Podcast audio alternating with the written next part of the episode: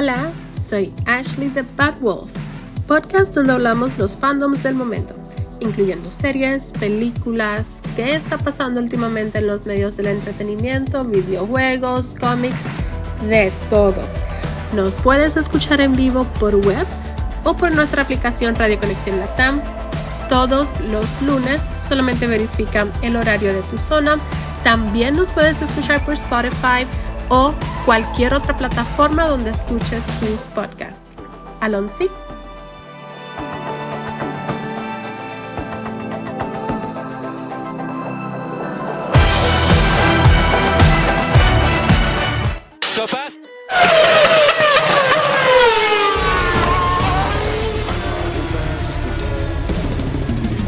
call to your place. Ain't been out in a while anyway. Was hoping I could catch you throwing smiles in my face. Romantic talking, you don't even have to try. You're cute enough to fuck with me tonight. Looking at the table, all I see is bleeding white. Baby, you living the life, but nigga, you ain't living right. Cocaine and drinking with your friends. You live in the dark, boy, I cannot pretend. I'm not faced, only you to sin. If you've been in your garden, you know that you can. Call me when you want, call me when you need. Call in the morning, I'll be on the way. Yes, Jacko, P1. Get in there, Lewis. Valtteri, it's James. Max Verstappen, you are the world champion! The world champion!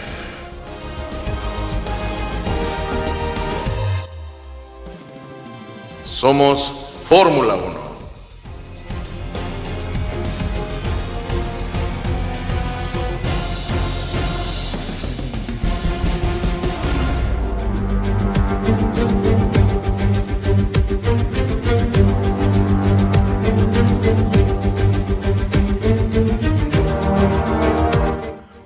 Audiencia pública.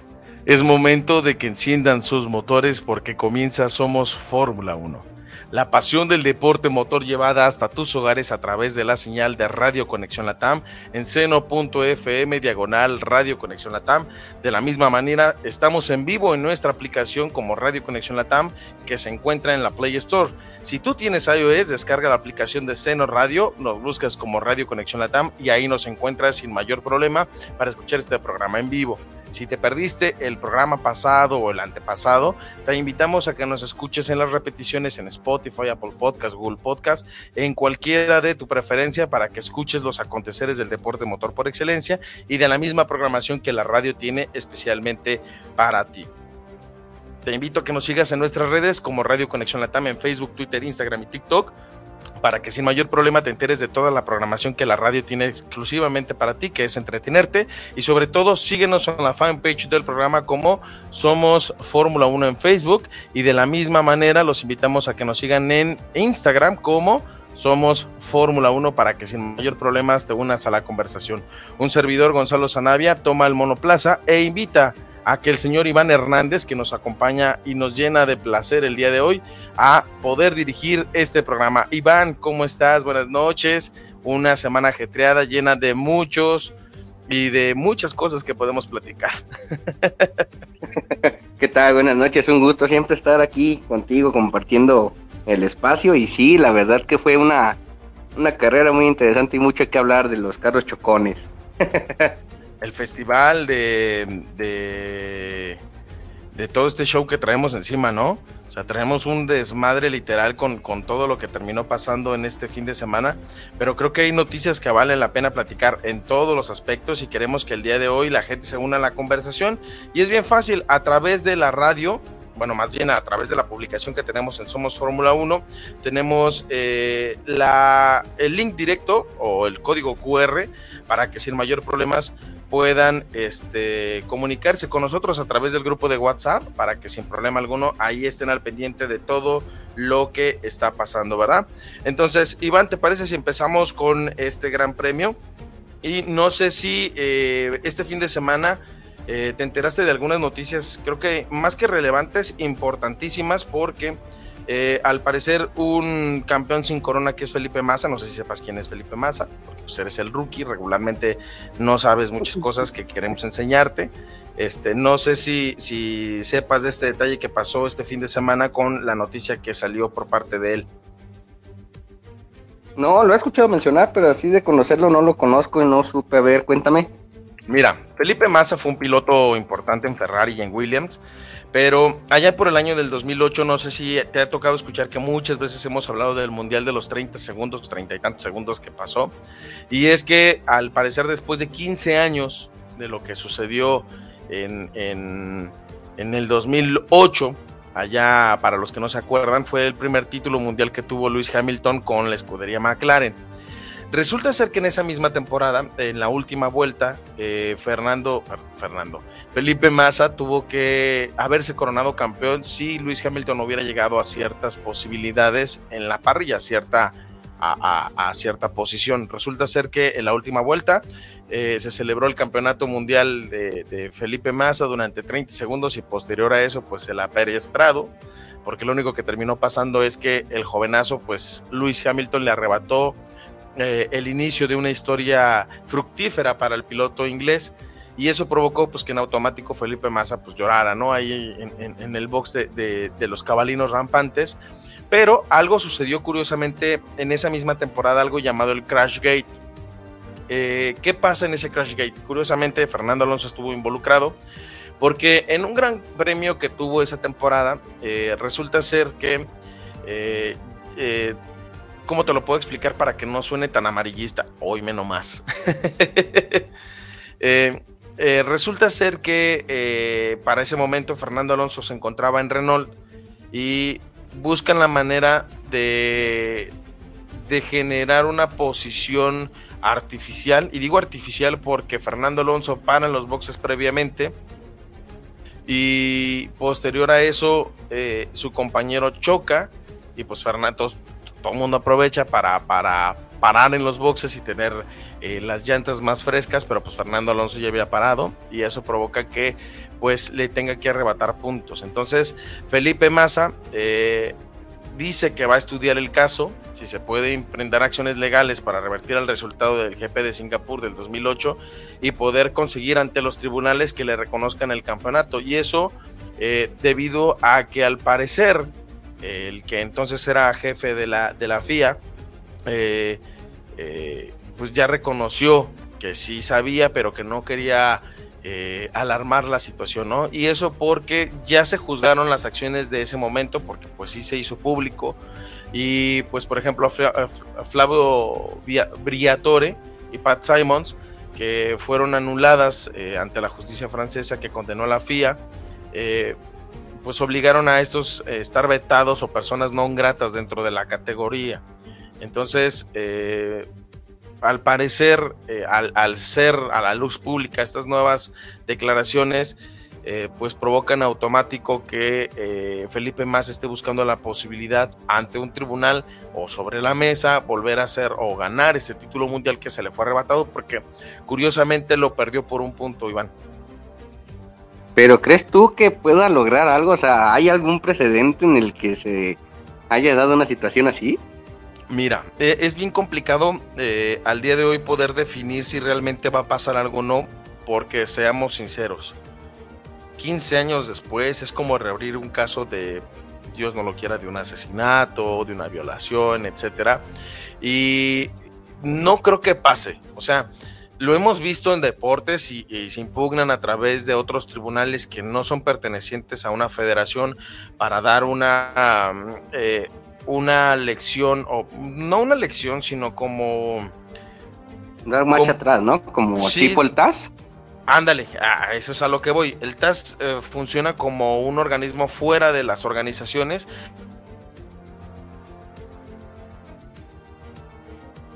y más neutral, ¿no? Ante la situación y el TAS te define si sí o si no, y las declaraciones del TAS son definitivas, ¿no? Entonces, eh, aquí lo que pregunto yo es que si realmente vale la pena a pesar del tiempo, cómo se vería un título mundial en tu ganado a través de la mesa y sobre todo si realmente tendrían las repercusiones que son necesarias, porque para mí en lo personal tuviste que haberlo hecho eh, no pasando 15 años, ¿no? Tuviste que haberlo impugnado y, esto porque aunque la Federación Internacional del Automovilismo sabía de esta situación, pues ya se tomaron veredictos en su momento, Iván. O sea, Flavio, que es gran amigo de Fernando Alonso, este, pues ya no puede pararse ni siquiera en el paddock de la Fórmula 1. Entonces, eh, pues para mí es ridículo lo que está buscando Felipe Massa a este tiempo cuando lo tuviste que haber hecho no pasando más de un año. Si no estás de acuerdo en ese momento, pues lo aceptas y punto, ¿no? Pero si ya pasaron 15 años y lo que estás buscando es solamente que se reivindique esa decisión y que la tomen a pesar de lo que ha estado pasando, pues creo que ya no es el momento adecuado y que en lo personal a mí no me gustaría poder tener un título mundial porque pues así pasó, ¿no? Sí, no, y luego sobre la mesa, ¿no? Gánalo sobre el pavimento, ¿no? Es que mira, siendo realistas, el punto aquí con él es que eh, ese Crashgate sí afectó directamente los puntos. Mira, aquí la página de Soy Motor, lo voy a leer de manera textual y dice la siguiente cosa, ¿no? Dice, cabe recordar que en su día ya fueron juzgados las, por la autoridad deportiva, lo que le costó severas sanciones a Flavio Villatori, Pat Simon, sanciones que fueron anuladas por la justicia francesa que condenó a la FIA, al menos en el caso de Flavio, a pagar una indemnización. Massa no debe buscar la exclusión de Fernando, ganador de la prueba gracias a la maniobra, sino la anulación de la prueba. Felipe, que en el momento del incidente era líder, se quedó fuera de los puntos porque el repostar mientras en pista estaba el coche de seguridad para sacar el Renault de, eh, pues del Renault, se llevó la manguera por delante, debió parar al final del pit lane y los mecánicos correr a sacarla, lo que dejó en el último. O sea, no fue el accidente directamente lo que perjudicó, sino un error de los suyos en boxes. Hamilton, que a la postre será campeón por un punto en esa carrera, acabó tercero. La exclusión de Fernando le ascendería al segundo puesto sumando dos puntos más, así que debería de obtener la anulación de la prueba. Mira, ya nos ha pasado lamentablemente en otros deportes, Liga MX, donde, donde los tribunales le dan el favor a un equipo, ¿no? Las típicas alineaciones indebidas. No sé si te acuerdas de algún equipo. Aquí en México. ¿ah? Un, equipito chico, ¿no? Por ahí hace poquito. Sí, hace poquito, sobre la mesa por alineaciones indebidas. Y sinceramente, a mí me parece que ganar de esa manera no es objetivo ni deportivo. Entiendo que hay muchos factores por los cuales tú como deportista busques ganar ese título mundial que tal vez es lo que te arrebataron. Pero sinceramente, a pesar de todo ese tiempo, no, no me parece justo y más porque pues 15 años ya no te da la oportunidad de poderte defender, ¿no? Sí, no, ya pasó muchísimo tiempo, 15 años, una vida ya. Entonces, eh, aquí el detalle en Singapur eh, es que es lo que mencionan, no fue un error por el, por el incidente, sino porque fue un error de los tuyos lo que provocó que perdieras el título, no tanto por el accidente que, que se generó, ¿no? Porque aquí el Gran Premio de Singapur, si buscamos en la Wikipedia, lo primero que nos dice es que inclusive Nelson Piquet, que fue el que, que estaba ahí, pues tuvo un accidente, se retira, de la misma manera, Fernando Alonso lo gana en Renault con 61 vueltas. Y de ahí en más, pues Luis Hamilton queda en tercero, Sebastián Vettel en quinto. Entonces, aquí vamos a, checarlo a detalle. Y ta, ta, ta, lo dice así. Ah, fíjate, es que es bien complicado porque a pesar del accidente que pudieran tener, no creo que la justificación sea la correcta. Para mí no es correcto ya pasó el tiempo, tuviste 15 años para poder eh, digerirlo y entender que tal vez tu chama no era esa. Tal vez tu destino nunca fue ser campeón del mundo. ¿Va? Sí, claro, pero pues si no lo quiere aceptar, también te hace como un mal perdedor, ¿no? ¿No, ¿No te suena algo así? Sí, es, es extraño. Entonces, este, para mí lo personal... concentrar a Hamilton en esta temporada, ¿cuál sería el objetivo? ¿Tú qué harías, Iván? Realmente, ¿tú qué harías si te sacas la lotería? ¿La lotería? No, papá, ya no estuviera aquí. Estuviera viajando por todo el mundo. Pero si fuera, por ejemplo, en su posición, yo no pelearía nada, pues ya pasó, fueron 15 años, pues ya, Pásalo. Dale vuelta al libro, pues ¿para qué estás haciendo tanto show? Iván, vamos a ir a un, leve corte musical porque al parecer estamos teniendo fallas y regresamos en un momento porque eh, pues no estamos exentos de los errores, ¿no? Así como que nos pasó lo mismo que les pasó en Australia y regresamos en un momento, estamos en Somos Fórmula 1 a través de la señal de Radio Conexión. Sí, claro, claro, ahorita regresamos. So box,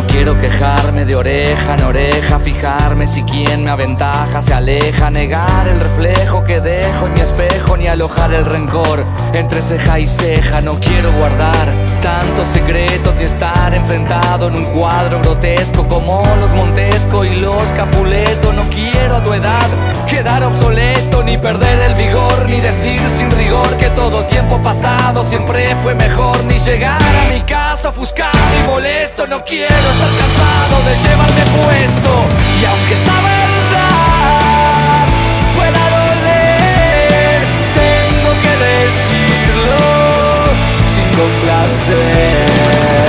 Pero si ofendo, pido perdón cuando sea grande. quiero ser como vos.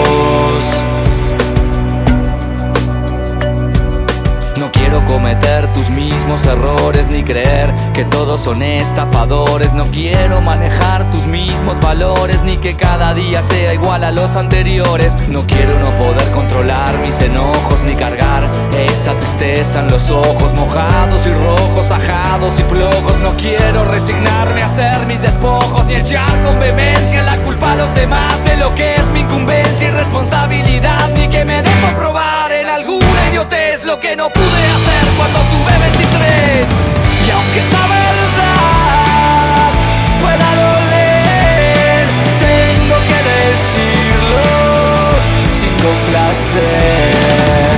Pero si ofendo, pido perdón Cuando sea grande. No quiero ser como vos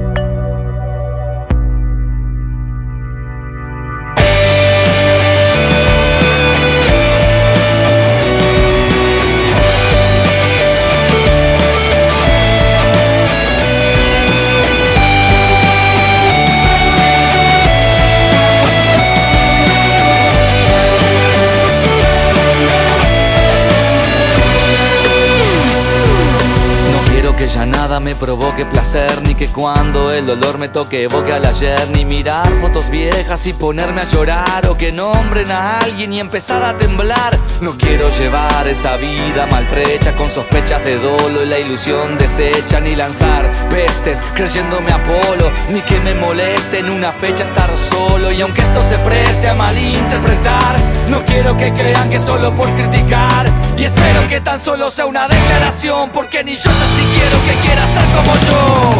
Y aunque esta verdad.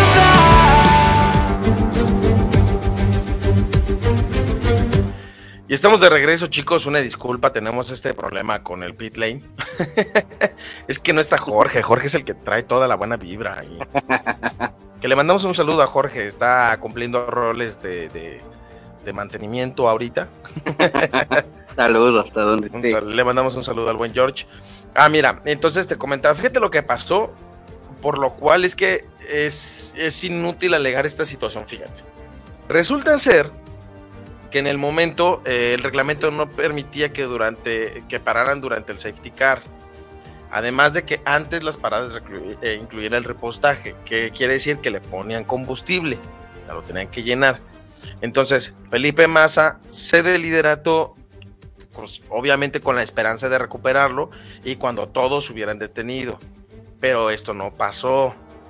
Cuando él, cuando él hace su parada, el pit stop, el semáforo electrónico que usaba Ferrari, cuando ya la Fórmula 1 no utilizaba la piruleta, que es la que parando, adelante, ¿no? Entonces se puso en verde antes de lo que debería. Y Massa intenta reanudar la marcha y con la manguera dentro del monoplaza, o sea, no la habían despegado, sale arrastrando y jala un mecánico violento, o sea, lo arrastra violentamente y lo saca volando. Entonces, aparte de eso, los mecánicos tuvieron que correr tras del coche hasta el final del pit lane a quitar la manguera y pues ahí perdió la victoria, sino la posibilidad también de puntuar. Entonces, ahí es lo que, lo que yo alego, o sea, no puedes alegar algo de, es que el crash gate, a ver, vato, tú tuviste una mala parada, si hubieras puntuado hubiera sido muy diferente y no puedes argumentarlo en este caso. Exacto, si tuviste un error, ¿por qué alegas algo si también tú tuviste un error, no? Exacto, si lo hubieras ganado y hubiera pasado eso, hubieras dicho, pues sí, sí me afecta, por eso y razón, pero tampoco pudiste terminarla por ese punto. O sea, eh, es, es, ridículo pensarlo y es por eso que también digo, vas a ir a gastar dinero altas porque le tienes que meter un billetote. O sea, no es solamente como que de la noche a la mañana el trasto decir, sí, como no, adelante, sin problema. Y pues no, obviamente no pasó. ¿Estás de acuerdo? Entonces ahí, ahí tuvo que abandonar este, e, en ese punto. Y pues lo único que pasó es que pues acá el muchachón se la tuvo que Pérez Prado y ya no pudo hacer lo que tenía que hacer. Pero pues fue por error suyo. También como piloto debes de aceptar cuando la riegas y aceptar el resultado. Digo, como deportista, pues en cualquier deporte. O sea, no abandonó como tal, pero pues ya no tuvo chance por el hecho de que ya estaba fuera de los puntos. O sea, no puntuó nada ahí. O sea, quedó ese día, quedó en la posición número 13 y fue por error de él. Porque Oye, pero no hay sanción por llevarse un mecánico. Sí, ya después hubo varias sanciones. Según yo recuerdo, así fue. Entonces, este, a lo que voy es que pues no puedes alegar algo que no, que no es. O sea, tú, tú hubieras dicho, es que ese crash gate me quitó y me perjudicó y en vez de quedar en la quinta, quedé en la décima, pues ahí dices, va, órale, te la creo. Pero ese es el detalle. No, pues entonces, ¿qué alega? Digo, no, no entiendo el alegato, nomás por alegar, pues no. Exacto, entonces ahí es cuando dices, pues no manches. ¿Ah? Pero pues, bueno, muy malos argumentos también, ¿eh? Sí, mira, y Felipe Mazan tampoco es de mi agrado, ¿eh? O sea, sí es uno de los grandes campeones, bueno, campeones sin corona, pues, porque pues a final de cuentas es, nadie le niega la capacidad que tenía, pero sí ha dicho comentarios muy fuera de lugar y también no es como que sea el gran, gran piloto, ¿no? O sea, por algo también no pudo volver a repetir ese mismo proceso en el 2008 o sea, en el 2009, que fue cuando el Brown GP llegó y arrasó con todo lo que tenía. O sea, no es el gran piloto que muchos dicen que es. Para mí en lo personal es un piloto que tuvo las posibilidades y no las aprovechó. O sea, hay pilotos así, por ejemplo, Jason Button llegó a, ser campeón del mundo en una ocasión con Brown GP, pero porque tiene un auto competitivo. Aquí el caso es que no lo es, a mi gusto, es mi opinión. Sí, claro, sí, sí, sí. Ya muchos tendrán sus opiniones, ¿no? Sí, pero pues bueno, ojalá que no gaste dinero lo güey, porque pues es lo que técnicamente va a terminar haciendo. Y no va a ganar nada. Exactamente. Y otra cosa, aquí hablando ya de fraudes y de todo ese show, fíjate que Rocket demanda a Williams por declaraciones fraudulentas y reclama 149 millones de dólares.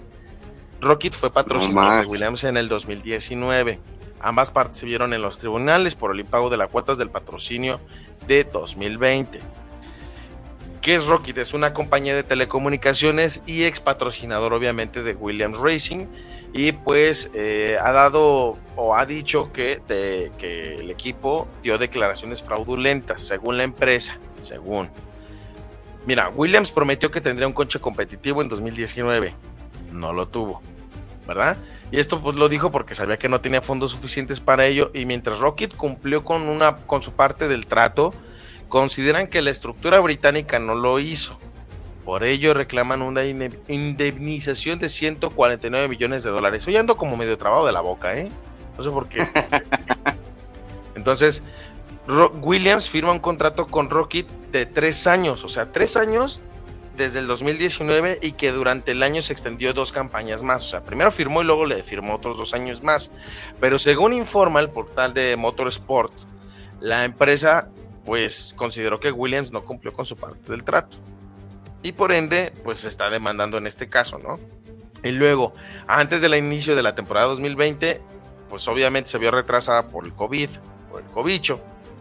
Empezó una disputa entre ambas partes. Rocket afirma que no había recibido los derechos que le correspondían tras las cancelaciones de la carrera, mientras que Williams señaló, señaló que los pagos de las tarifas de patrocinio fueron tardíos. Entonces es una estira y afloja. Entonces actualmente eh, la disputa de tarifas no pagadas ya estuvo en los tribunales y se dictó a favor de Williams. Ahora, la nueva demanda presentada por Rocket sostiene que el árbitro no tuvo conocimiento de la ocultación de fraudulentas declaraciones de hechos materiales por parte de los demandados. Así lo dice. Dice la empresa de telecomunicaciones que se enteró que el coche nunca fue capaz de rendir según los estándares de los demandados, habiendo garantizado ah, que, que en este caso eran conscientes de hecho y que lo ocultaron. Entonces, a partir de ahora, esos 149 millones de, dólares que van a reclamar por ocultación de información no es a base de que no tenían suficiente dinero para fondear el desarrollo del carro, así como la compensación de pérdidas financieras y por los daños a su reputación comercial.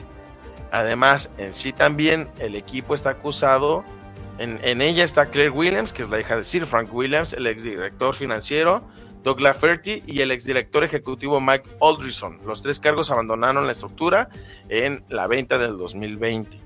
Mira, si Williams le jugó con Atole con el dedo, creo que todo mundo está en el derecho de reclamar algo que no me cumpliste. Pero también vamos a ser honestos. ¿Quién es tan idiota para apostar en una presentación de un auto de Williams? Claramente. Digo, también tú si eres patrocinador ubícate en qué estás convirtiendo, ¿no? Obvio, o sea, mira, Williams, Williams durante muchos años, Iván, eh, tuvo problemas legales, económicos. Inclusive se le, se le criticó mucho a Claire Williams de que no sabía manejar el equipo. Claire tenía otra experiencia en otros lados y es ahí donde se le empezó a reclamar de que no tenía la misma capacidad de su papá para poder manejar un equipo. Entonces, eh, sinceramente, eh, si te prometen, es como si ahorita yo te digo, para el próximo año McLaren va a ser un auto competitivo, es como de bajo qué afirmaciones lo estás diciendo, ¿no? No juegues con mis sentimientos. No, pero, pero vamos a ser honestos, Iván. O sea, mira, si yo sé que mi auto no es competitivo, ¿para qué me echo la soga al cuello si sé que no lo voy a hacer? Primero, no tenían pilotos competitivos. Segundo, o sea, el, desarrollo de un monoplaza tiene que ser constante y continuo durante algún tiempo. En el caso de, de, Aston Martin de esta temporada, pues Lawrence Stroll le ha metido billete y luego se trajo a gente importante como Dan Fallows para poder este, poner al equipo donde tenía que estar. Pero ese, ese es dinero que él sabe que no iba a recuperar casi de manera inmediata. El detalle aquí con Williams es que, es más, déjame te digo la alineación de Williams en el 2019. Eh, no es un equipo que fuera el más poderoso de la parrilla, sinceramente.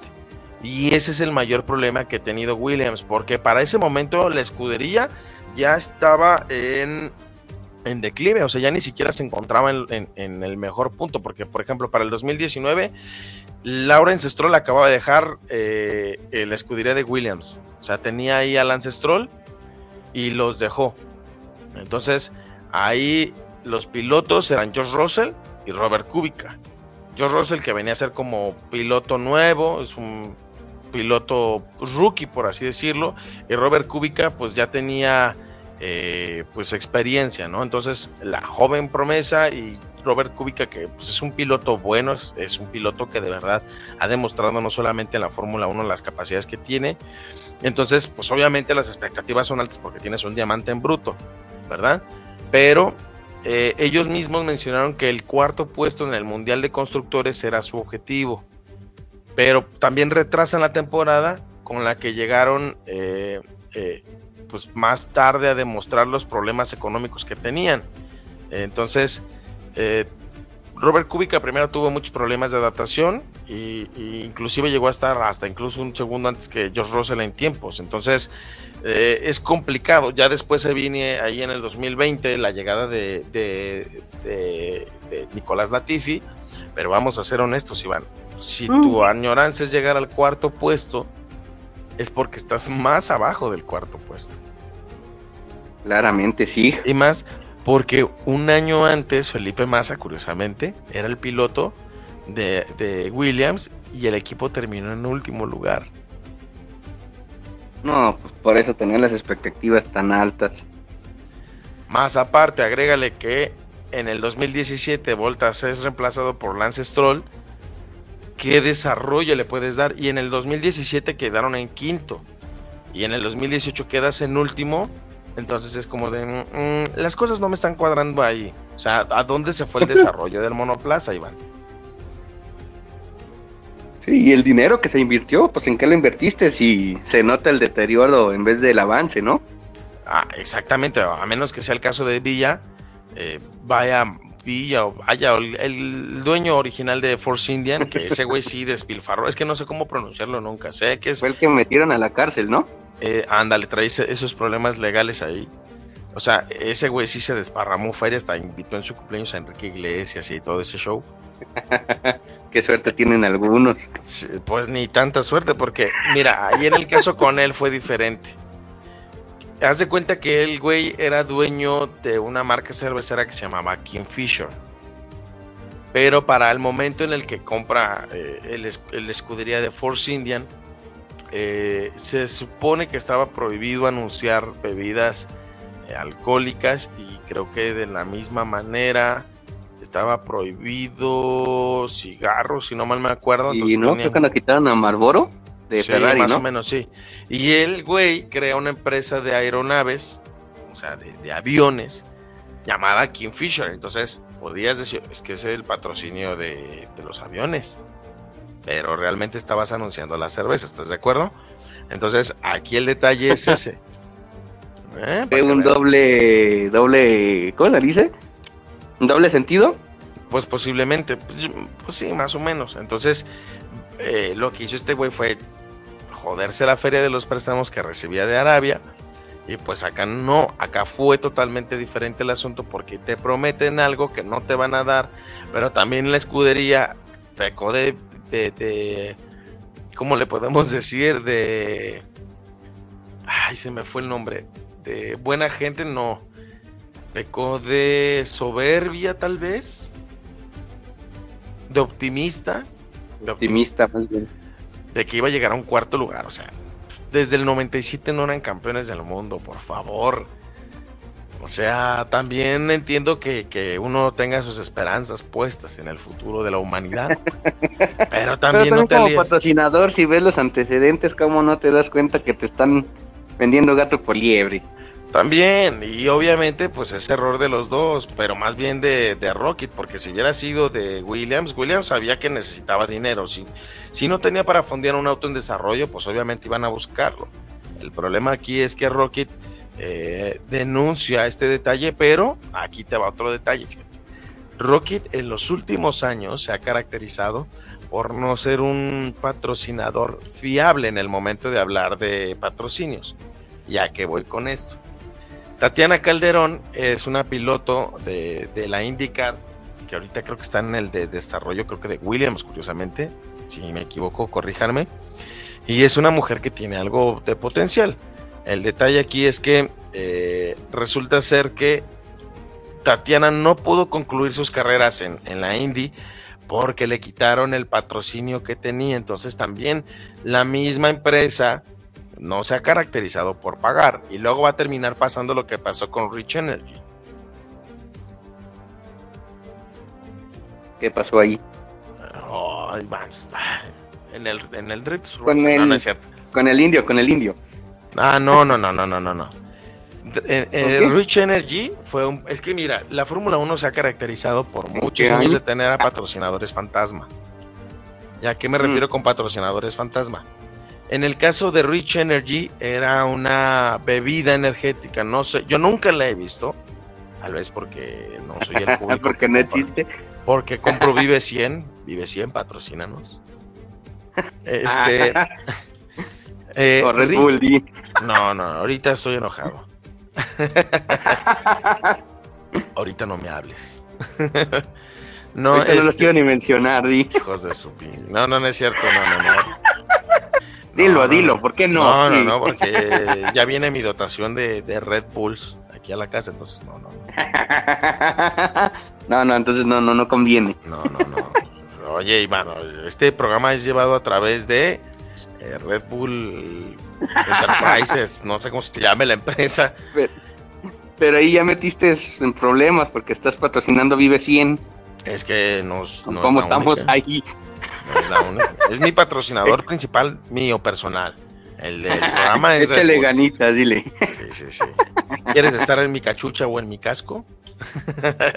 Métele billete. A huevo, a huevo. No, no, no, mira, en el caso de Rich Energy fue algo eh, similar porque resulta ser que llega este güey y les dice, quiero que patrocinen pues, Rich Energy en el auto y que lo pongan en el momento en el que yo quiera a un hash, fíjate. Entonces, ¿qué hizo? Pintó un hash de color negro con dorado para hacerlo atractivo, para hacerlo bonito, que de verdad se veía muy bien. Y conforme fue avanzando la temporada, el güey, el dueño de Rich Energy, fue retirando los patrocinios. Dijo, o sea, se dejó de pagarles. Pues. Bajo el argumento de que pues eh, ellos, ellos le habían prometido algo totalmente diferente a lo que estaba pasando. Inclusive hubo eh, pues tweets donde decía que se burlaba de, de, de la velocidad de los hash y pues se fueron hasta un tribunal. Resulta ser que pues nadie conoce la empresa. Yo no conozco a nadie que haya bebido en su vida Rich Energy. No, de hecho no, ni siquiera la había escuchado mencionar, ¿eh? Entonces, y se supone que la Fórmula 1 tiene que estar blindada ante este tipo de broncas. Y eso va a seguir pasando si el consejo de, de, de, cualquier empresa no se pone las pilas en investigar qué es lo que me van a dar y qué es lo que me van a vender. Porque en el caso de, de vaya, Villaya o como se llame el güey, este, ahí el güey estaba, tras, estaba pues, sacando billete de donde no tenía. Y pues inclusive la empresa de Kingfisher, la de Airlines, este, llegó a quebrar y, se, y, le mencionaron un montón de veces, ¿no? Que, que, inclusive pues estaba el güey gastando dinero en fiestas privadas, pero pues sus empleados no tenían su salario. Entonces ahí empezaron a tener esa bronca, se volvió el ojo público, eh, eh, la escudería entró a juicio de acreedores.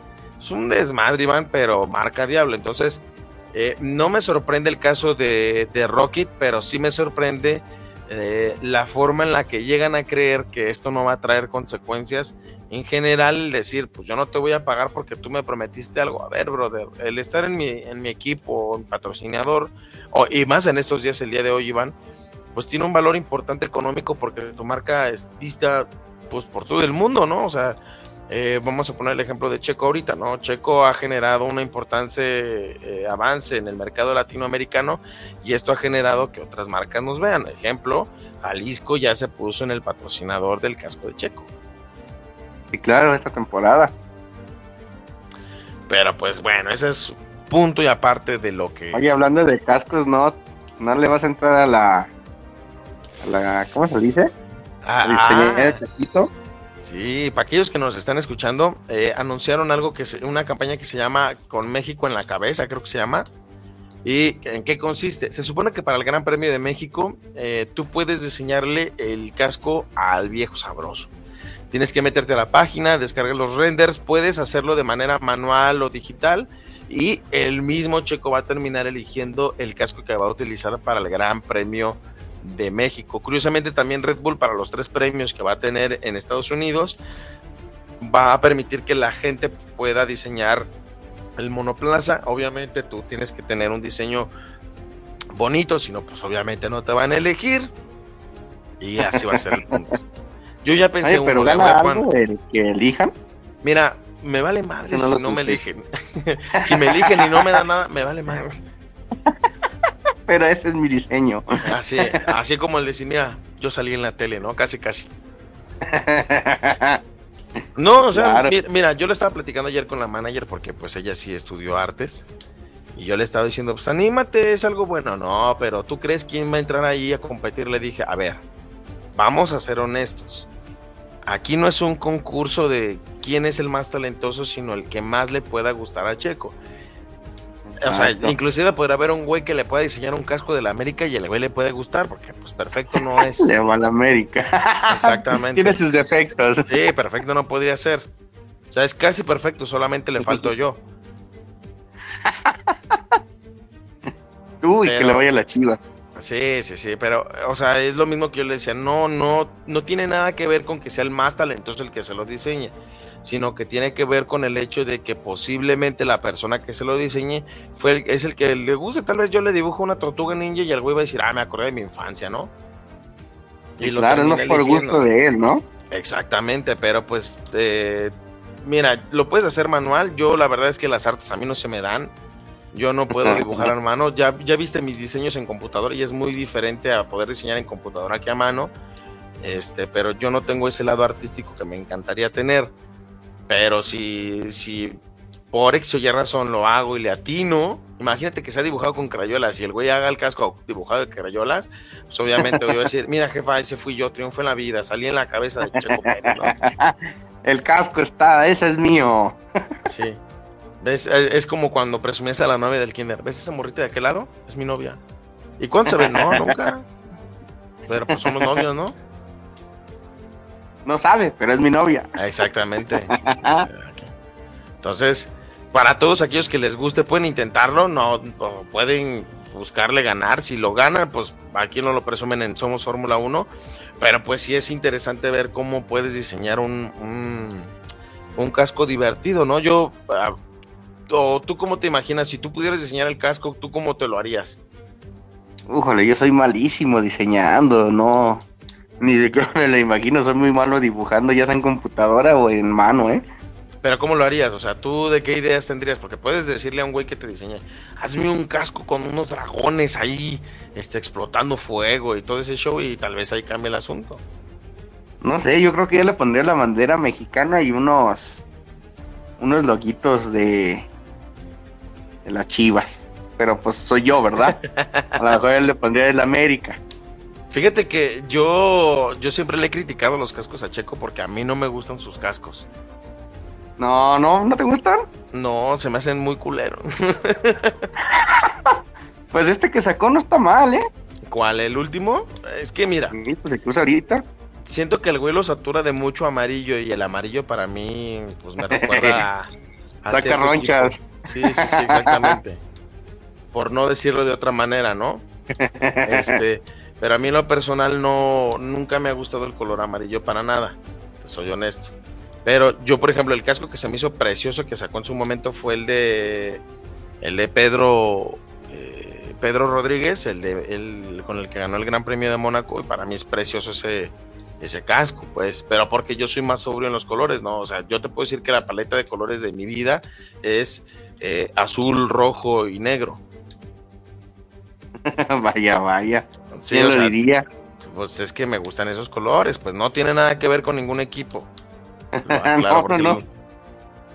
Lo, aclaro porque luego empiezan a decir, no, es que eres de, no sé, le mandamos un saludo al Higinio, ¿te acuerdas que decía que traía en su momento, es que deben de saber.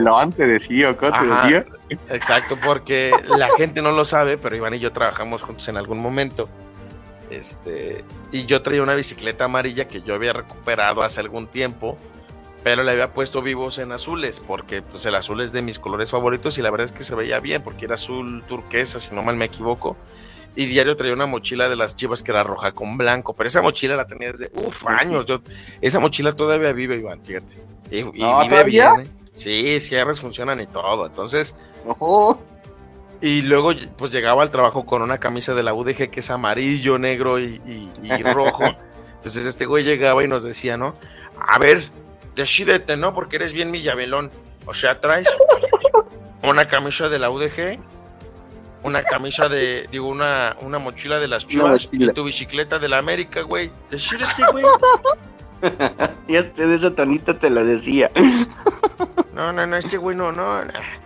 Entonces, eh, acaba de aclarar que le iba mucho a las chivas y, no sé si te acuerdas cuando le decías, Hey, Ginio, ¿tú qué piensas de los baldos? Ese güey se fue por como las viejas, por dinero. sí, siempre he dicho eso. Pero, o sea, obviamente. pero ya hablando bien con él, es muy autocrítico, ¿eh? Sí, sí, sí, o sea, sí. Pero pues al güey le gustaba la polémica, ¿no? Yo creo que si hiciéramos un programa de, de, deportes, el güey sería polémico en todo su esplendor. Y, y la verdad es que. Sí, sí, sí. La verdad es que es muy autocrítico y, y, eso es bueno. Pero pues sí le gustaba ser este pionero. Mamarre ahí. Ajá. sí, sí, sí. Llegó un punto donde decías, ya cállate, cabrón ya me tienes bien hasta la madre. No, no, no, no, no, si no te gusta lo que no te diga la verdad, no es bronca mía. Totalmente. Si a ti te cala la verdad, amigo, pues ese no es asunto mío, ¿eh? Porque así hablaba, ¿eh? No, no, no estoy exagerando la voz. Porque, así no, no, Así hablaba. Totalmente. Así habla el güey todavía, porque lo, lo he visto hace poquito. Es mi contador, curiosamente. Pero decía, no, no, no, si no te gusta la verdad, entonces mi hijo no, no tiene que estar haciendo nada usted aquí porque pues la verdad cala, ¿no? La verdad duele, mijo. Usted váyase con su Club América porque las chivas no necesitamos Villamelones. sí, sí, sí, llegué a escuchar eso. Sí, sí era medio maldillo el ingenio, pero está bien, al güey se le pasa, ¿no? Pero entonces a lo que iba es que, eh, pues mi paleta de colores no es como la más, la más viable, además de que a mí me encantan las calaveras, yo le pondría yo unas calaveras, un detallito, algo así, porque... A lo mejor algo así como el Día de los Muertos pudiera ser, ¿no? También. Posiblemente, sí, posiblemente, no estoy diciendo que sí, pero pues ya te dije que las artes visuales no se me dan a mí, entonces no sé si pudiera diseñar algo chingón, como el chicharito, no, imaginémonos cosas chingonas. Vea, chicle y pega, ¿qué tiene? Lo voy a intentar, lo voy a intentar, no aseguro nada, lo voy a intentar, pero sí es algo que, que, que sí me parece como divertido en ese punto, ¿no? creo, que, creo que es la idea, ¿no? Que quiere Checo como que la gente interactúe un poquito más, ¿no? Pues es, yo creo que también tiene que ver mucho con el tema de... ¿De, de, Sí, no lo dudes, ¿eh? porque pues realmente Checo no tiene nada que demostrar en nuestro país. Aquí es, es el héroe nacional. De hecho, fue ganador del Premio Nacional de Deporte el año pasado, fíjate. Algo bueno que dejó nuestro cabecita de algodón. Eligió bien. es que realmente a quién más eliges, ¿no? Este, a mí. ¿Qué deporte haces? este. Cuenta jugar F1 en, en el Xbox. Ya son los De gamer. Que de hecho, aquí ya en el estudio, en, en en el pit walk deberían de ver, ya tengo dos computadoras, tengo el monitor, tengo el micrófono, tengo el iPad. Y, así como tú el otro día me mandaste el video de, de, así te imagino viendo la Fórmula 1, es más, más acertado de la realidad de lo que te imaginas, Iván, ¿eh? No, ¿sí? Eh, sí. ¿Así lo ves? Eh, mira, depende. ¿De qué? Depende, es que depende de cuántos dispositivos tenga el alcance en ese momento. No, pero sí lo has llegado a ver así. Sí, la, la carrera de. La de, la de. ¿Cuál fue la antes? La, la que ganó Checo, ¿cuál fue? ¿La de Singapur? de Mónaco. No, no, no, la Mónaco última. Y... No, antes de esta, la de. Antes de, de Australia, ¿cuál fue? ¿Cómo se llamaba? Arabia. Ándale, la de Arabia Saudita. Yo, este. La vi. Fíjate, la puse en la computadora. Este a ver, espérame. Digo, para los que no sepan, no vieron el video, creo que nadie lo vio, lo puse en privado, ¿va? Eh, se lo puse en privado, pero hay un video en el que están viendo la carrera en la tele. En la computadora está el mapita de dónde va cada carro. Luego las posiciones. ¿Y la otra qué era? Ah, es que ahí te va. En el F1 TV.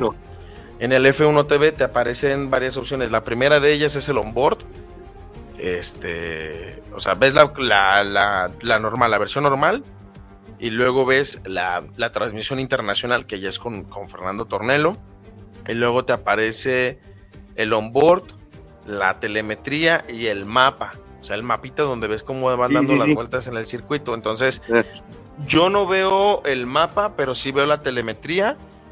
Y si tengo alguna duda de cómo va un piloto, de cómo va avanzando, por ejemplo, en el caso de Checo, le pongo el onboard Sí, claro, para seguirlo, ¿no? Ajá, exacto, pero, pero regularmente sí lo veo así, sí me parece atractivo porque en la telemetría, la telemetría no miente, te dicen qué sector va más rápido. Por ejemplo, en, Arabia, yo lo que hice fue estar viendo cómo iba Max detrás de él, por eso les decía, Checo metía récord en el sector 1 y Max metía récord en el sector 1 también. Entonces, eso te sirve para ir... Ajá, pues, oye, pero de todas maneras. Todo, un máster tú. ¿Por qué? No, pues lo ves muy profesionalmente. Yo te lo dije de broma, güey. A ver, sabido que sí lo veías así. Sí. es que el, el, no es promoción, no es nada, pero el F1 TV te permite ver todo eso y mucho más. Oh, Por 99, no, y la calidad, ¿eh? Sí, la calidad es muy buena, esas. La calidad es muy buena, sí. Pero, pero, o sea, la neta es que sí lo veo así porque mucho tiempo me acostumbré a verla así. Porque eh, cuando, cuando regresé a verla, porque mucho tiempo dejé de ver la Fórmula 1 porque me pareció cansado, eh, yo no podía estar viendo la carrera como tal porque pues no, mis datos se acababan, ¿no? Yo le ponía 20 pesos a Telcel, este, Telcel patrocinanos. No, era un iPhone, según yo, ¿no? Eh, ah, sí, es cierto, tenía un iPhone, un iPhone patrocinado. Este, pero, pero se me acababan mis datos. Entonces, ¿qué era lo que hacía? Iba y buscaba la telemetría de alguna persona que estuviera narrando y veía la telemetría, ¿no? Este, hay un güey peruano que no es Jorge, que, que él narra y te pone las cuales, pero nada más con telemetría, no te pasa nada de la carrera, es pura telemetría. Y este, y yo lo veía porque pues era su transmisión en vivo y decía, ahora le va, sin pedos. Y ahí lo estaba guachando al vato y así empecé a ver la Fórmula 1 y te sirve porque ahí ves los sectores verdes, los morados, los rojos, los amarillos, bueno, los rojos no, los amarillos. Entonces ahí más o menos aprendes a ver en qué sector son rápidos. Entonces así me acostumbré a verla. Entonces ya ahorita estoy viendo la carrera y si empiezo a ver como que, a ver, este güey le está sacando puntos por esto, por esto, en qué sector es rápido, ya me meto a detalle. En algún momento cuando la manager empezó a ver Somos Fórmula 1, bueno, empezó a ver Fórmula 1, yo me acuerdo que, las primeras veces estábamos viéndola en la pantalla y me preguntó, oye, ¿y cómo ves la Fórmula 1? Yo no la entiendo. dije, ah, bien fácil. Lo que haces aquí es, este, aquí, aquí, aquí, ya ves que aparece como entre, entre cada piloto cuántos segundos hay, ¿no? Le dije, mira, por ejemplo, este güey va a tres segundos del de adelante, pero el de adelante no ha parado. Entonces este güey, la parada en boxes son como 22 segundos, en lo que entra, en lo que sale, va a terminar cayendo hasta esta posición. Y ah, pues ya le como que medio le entendía el asunto, pues. Pero, pero pues te acostumbras, pues es poco a poco. Y así como tú me mandaste, así es como regularmente lo veo. Vaya, las pero cosas que Pero no con, con la pantallota de 80 pulgadas, eso sí me encantaría tener, es mi sueño. Oh, sí. ¿A quién no? bueno, hay gente que dice, no, no, no es cierto, es imposible. ¿Cómo, chico? A huevo que sí. ¿Cómo no? Algún día. sí, claro. Vas a una de remates o uno, una casa de empeño que a alguien se le atoró algo ahí. Yo he comprado cosas de la casa de empeño. Ojalá alguien tuviera un monoplaza ahí a la venta para poderlo ver. Pero pues, ojalá. Ojalá. Ya nos, ya nos, este, ya empezamos a hablar de cosas personales, Iván, discúlpame. Oh, ¿Ves? Tú tienes la culpa. Oh, ahora yo. pues para qué me andas preguntando ahí. No, pero, pero si, si son nuevos, la experiencia del, del, F1 TV, y ahorita te voy a decir cómo es que me enteré de muchas cosas que pasaron este fin de semana en Australia, es este cómo es que termina ayudándonos para tener una mejor visión de lo que realmente pasó este fin de semana. Porque realmente el verlo a través de la vista del piloto que salió, que chocó, que se volteó, te ayuda a tener un mucho mejor resultado eh, pues visual de lo que realmente quieres ver, ¿no?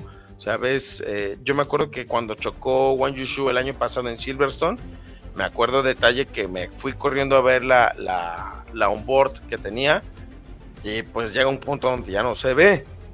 Obviamente por el golpe, pues aparte del golpe de la cámara, se, pues, le voló todo, ¿no? Ahí la, la GoPro, pero sí te das cuenta de muchas, muchas cosas que salen ahí. Sí, pues lo ves en primera persona, ¿no? Exactamente. Como lo vivió el piloto, pues.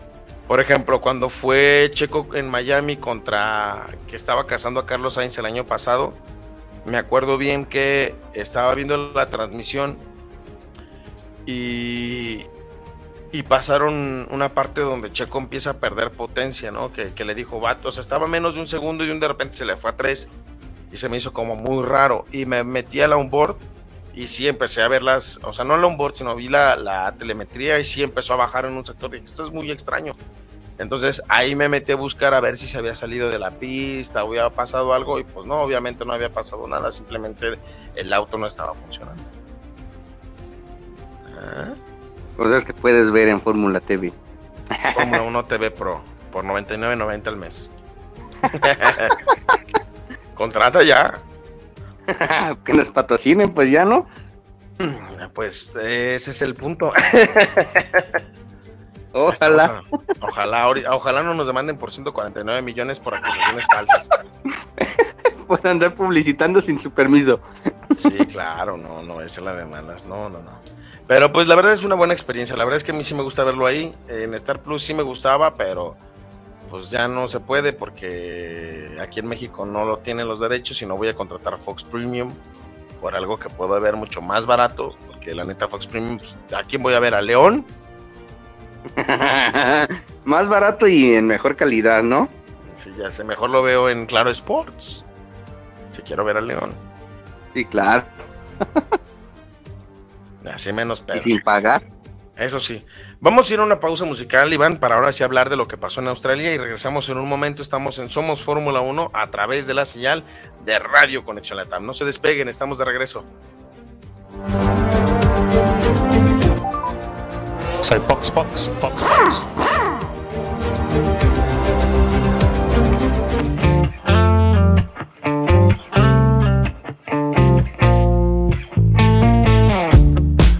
in action left me in LA With her it's magic till she runs away Hard as I try, I've gotten really good At saying goodbye to Mrs. Hollywood She don't know what she does, the movies aren't enough Cause they don't make them about us no.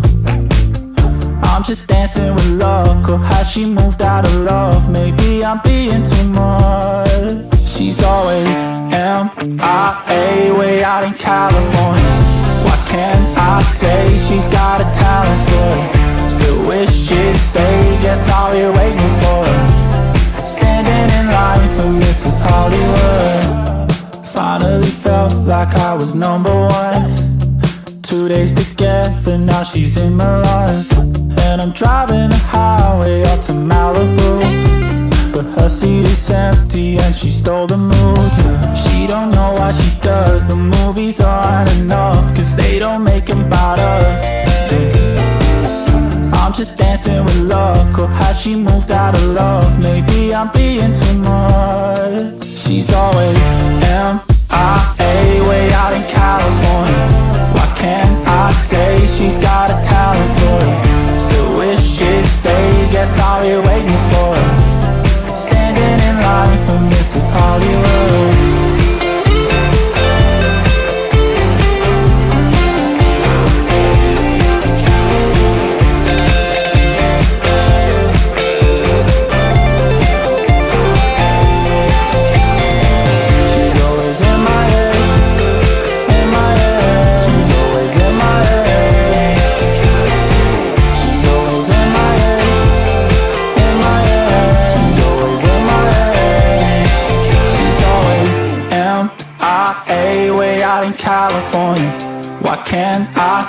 She's got a talent for it Still wish she'd stay Guess I'll be waiting for her Standing in line for Mrs. Hollywood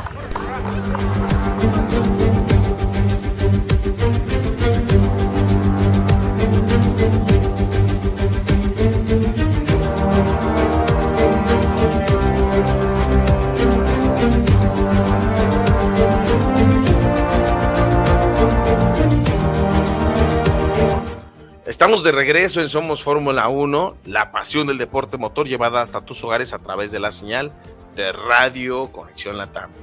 Y ahora sí, sobre el tema principal, Iván. Este fin de semana tuvimos un combinado de sentimientos encontrados, de decepciones, de ilusiones, de feria de diversiones, porque fue lo que vimos, lo que terminó pasando este fin de semana. Y eh, antes que nada, eh, ¿qué te pareció poder disfrutar las carreras en un horario habitualmente fuera de nuestro alcance? Híjole, pues estuvo, estuvo a gusto, ¿eh? Porque, bueno, nosotros que somos aquí de Guadalajara fue el clasiquito y acabando, vámonos a las carreras, ¿no? Estuvo, bueno, a mí me gustó, se me hizo bien, que ya al final ya, con tanta red ya el sueño estaba venciendo un poco, ¿eh? ¿Sí? ¿Eso crees? Pues bueno, a mí sí. Opinión personal, sí, ya eran dos y media y ya dije, ay. oh, pues eso sí. Pero, este, a ver, lo vimos de manera un poco inusual porque fue en día jueves, viernes y sábado. Y sábado. Entonces, no sé. ¿tú está mejor que madrugar, ¿eh? Ah, claro, claro. O sea, nadie extraña levantarse a las 5 de la mañana. no, no, la verdad no. Y aquí la pregunta del millón, Iván, es el siguiente o lo siguiente.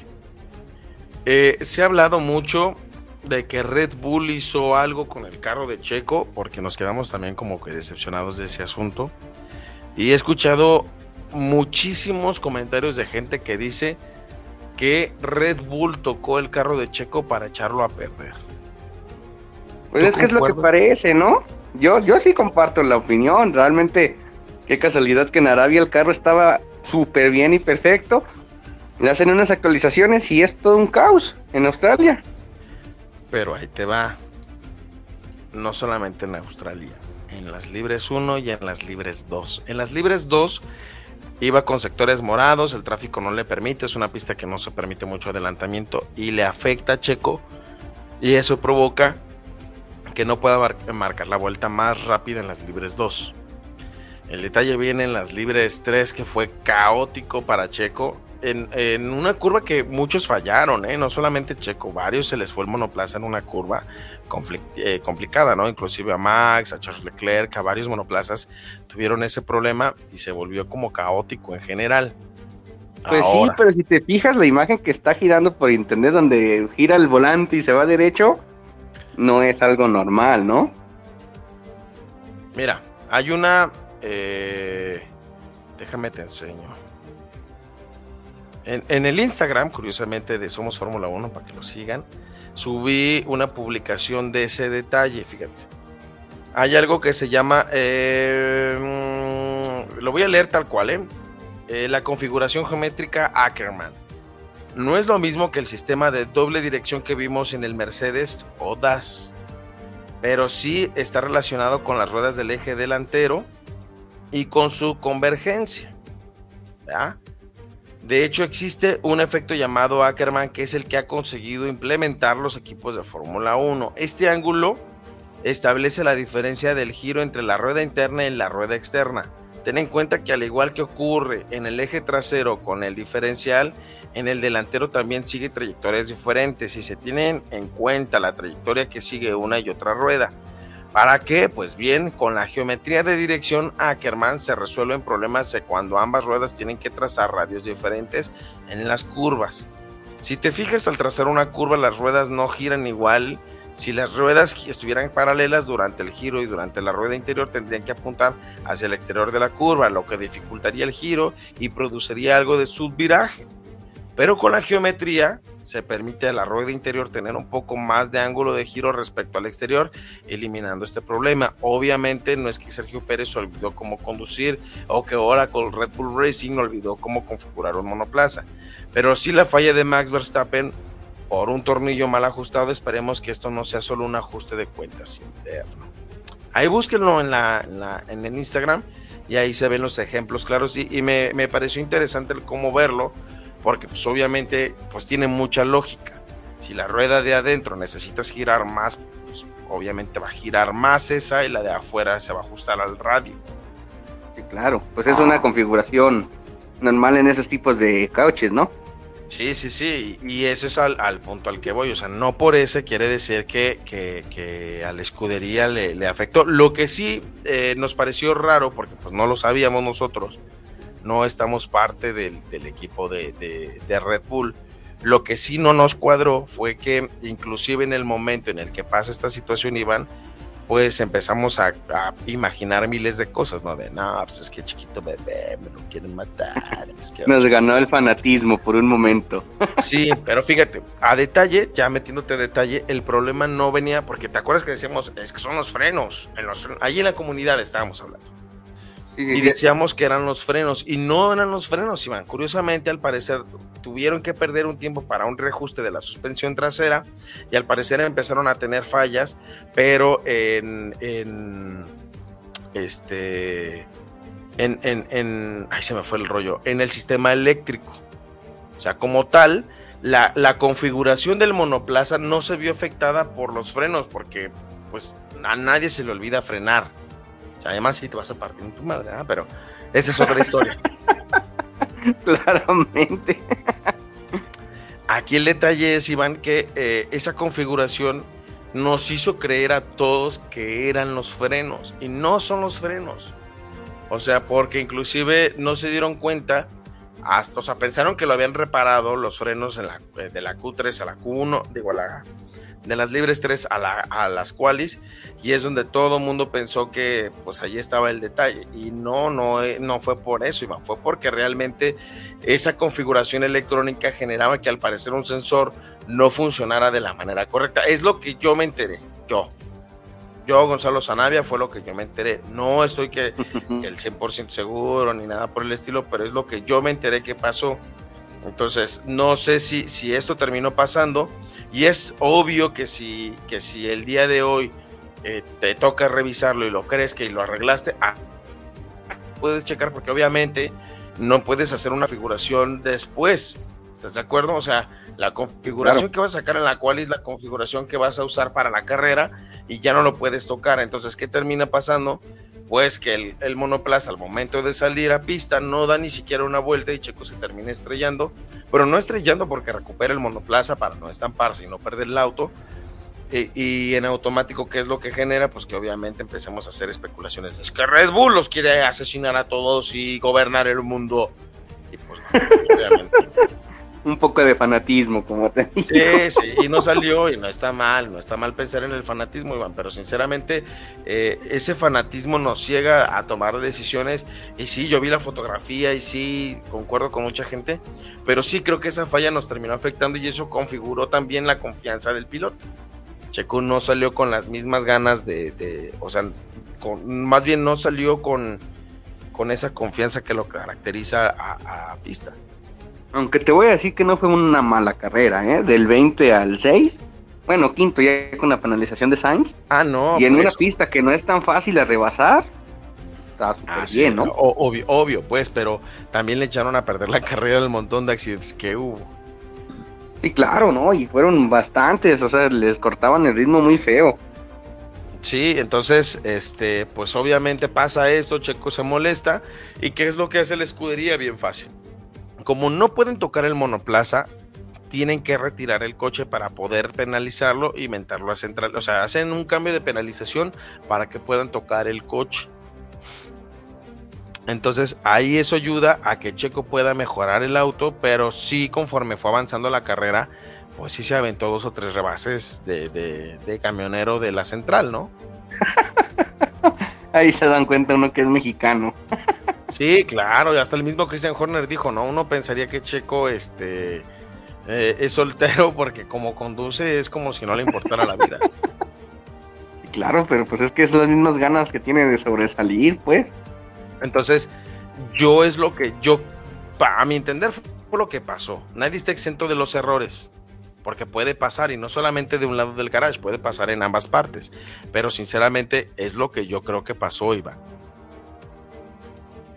Pues sí, pero uno te digo, le gana el fanatismo, pero ya viéndolo efectivamente, pues tiene mucho sentido y razón lo que dices, pues, pues es, a cualquiera le puede pasar, pues ya ves que también a Verstappen le falló en Arabia.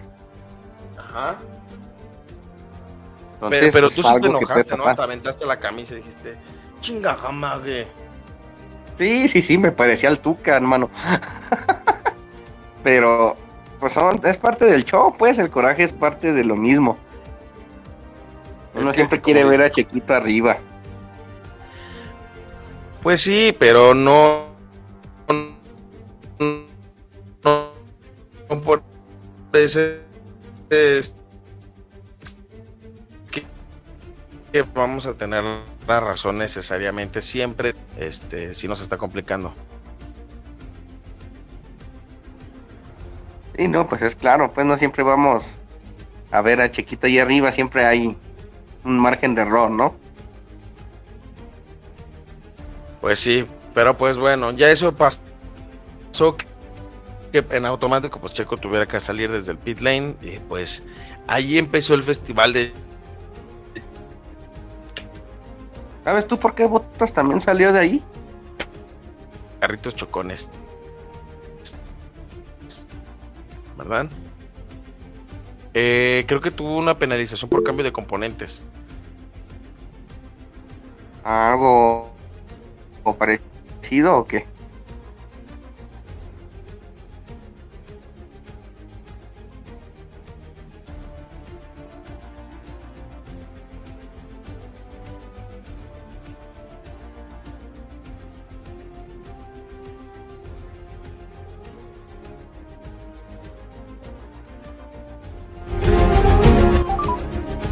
So box, box, box, box. Sintonizando Cerebro TV.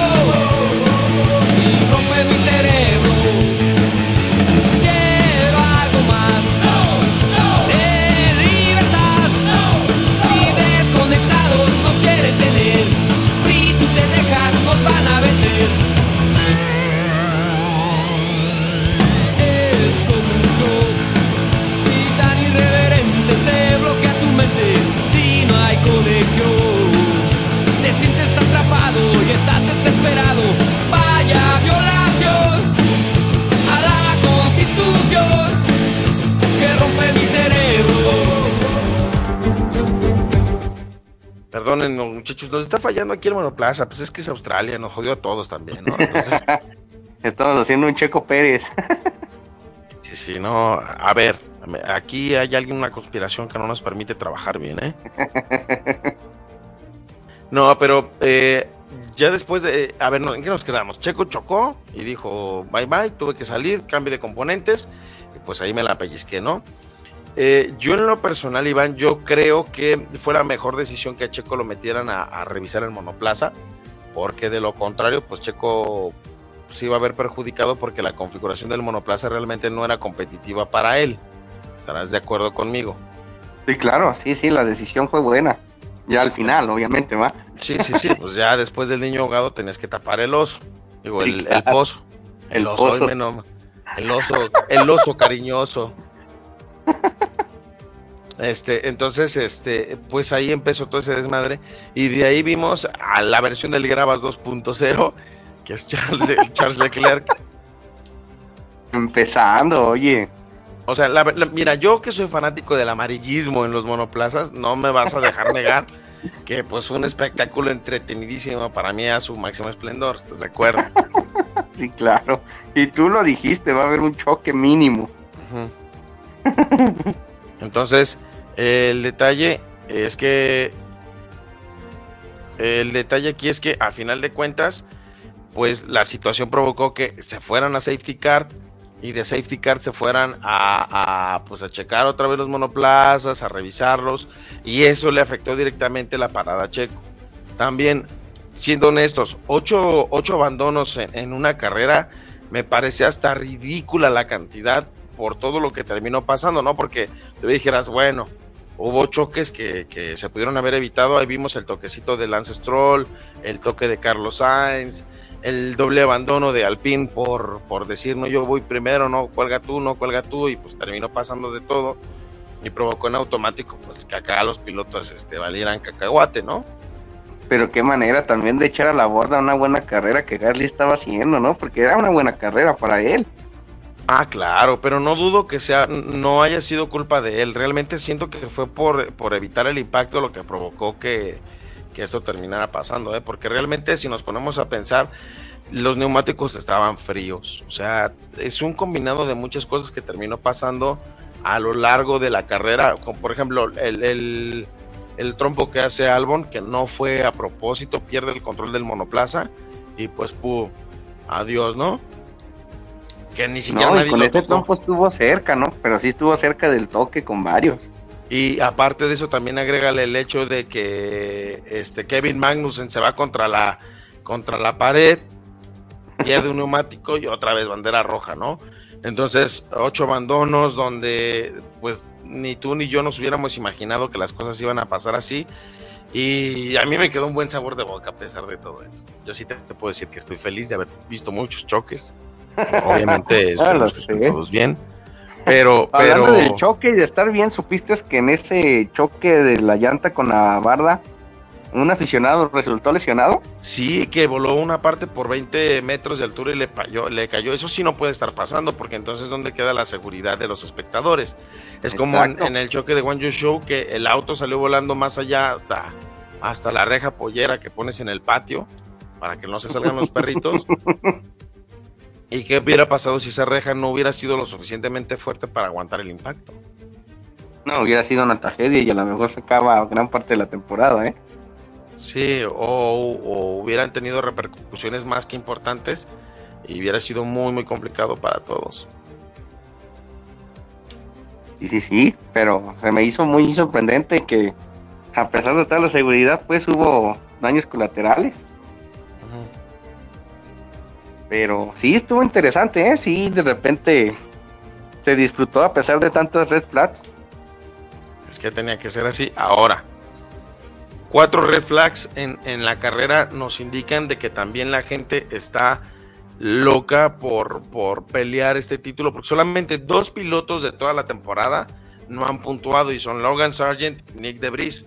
O sea, realmente creo que eh, después de mucho tiempo la parrilla está muy equilibrada con todo lo que está pasando y, realmente nos da a entender que como tal no hay muchos pay drivers, por así decirlo.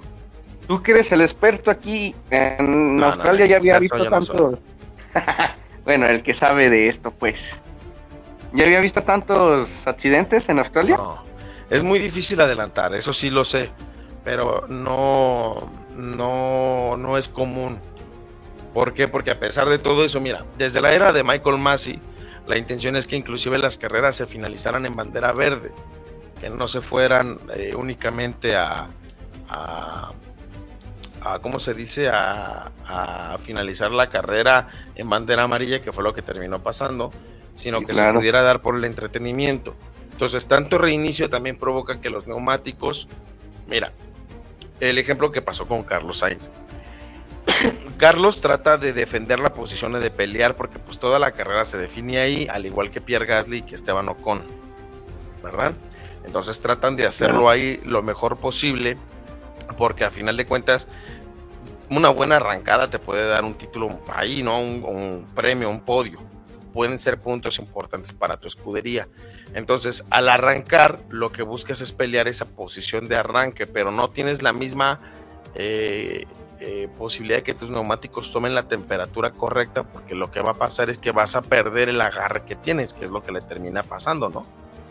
Entonces es ahí donde se complica la situación, Iván, y provoca en automático que pues tantos accidentes se den, y más en relargadas, donde no deberían de estar pasando, porque pues nadie tenía previsto las relargadas, y pues terminan chocando todos. Ahora, también me parece un poco injusto lo que le pasó a Carlos Sainz que en un accidente fuerte que tuvo Pierre Gasly con Esteban Ocon no hay ninguna penalización y la FIA dice que fue un incidente de carrera y a él le ponen, aparte de la sanción de los cinco segundos, sin oportunidad de poderse recuperar faltando dos vueltas, aparte de eso le ponen dos puntos de penalización en su superlicencia. Pues no sé si te tocó escuchar el audio de Carlos donde literal implorándole al equipo que por favor este apelaran la situación porque era algo que a él no le gustaba. Sí, claro, pues es que es normal, ¿no? Yo creo que cualquiera lo haría, pues, porque unos sí y a otros no. Sí, claro, entonces... Eh, por si a Ferrari le va mal y todavía lo perjudican. Y, no tuviste oportunidad de recuperarte, sinceramente. Inclusive, eh, ya lo había dicho Fernando Alonso, que los pilotos hispanohablantes, eh, la gente los, los o, la gente importante de la federación los hace de menos, ¿no? O sea, también Fernando Alonso no, no puede decir eso porque, pues, él, a pesar de que es dos veces campeón del mundo, la temporada pasada, ¿cuántas sanciones no le cayeron a él, no? Sí, claro, sí, sí, sí. Pero tú sí crees que sea verdad eso que dice o... Sí, porque no tienen el mismo peso que un europeo. O sea, simplemente donde hay una escudería que se encuentra en Estados Unidos. Y digo Estados Unidos por decirlo, ¿eh? ¿Pero Haas no es gringo? Se supone, pero realmente están en, en Maranelo, si no mal me equivoco. Ah, no, no, entonces no. pero pues también, bueno, hay más premios también aquí, ¿no? Que allá. Eh, sí, no, ahorita tiene el predominio los petrodólares, entonces los premios eh, más importantes, pues obviamente es eh, en Arabia, ¿no? O sea, esos güeyes contratan por años, dicen, dame 10.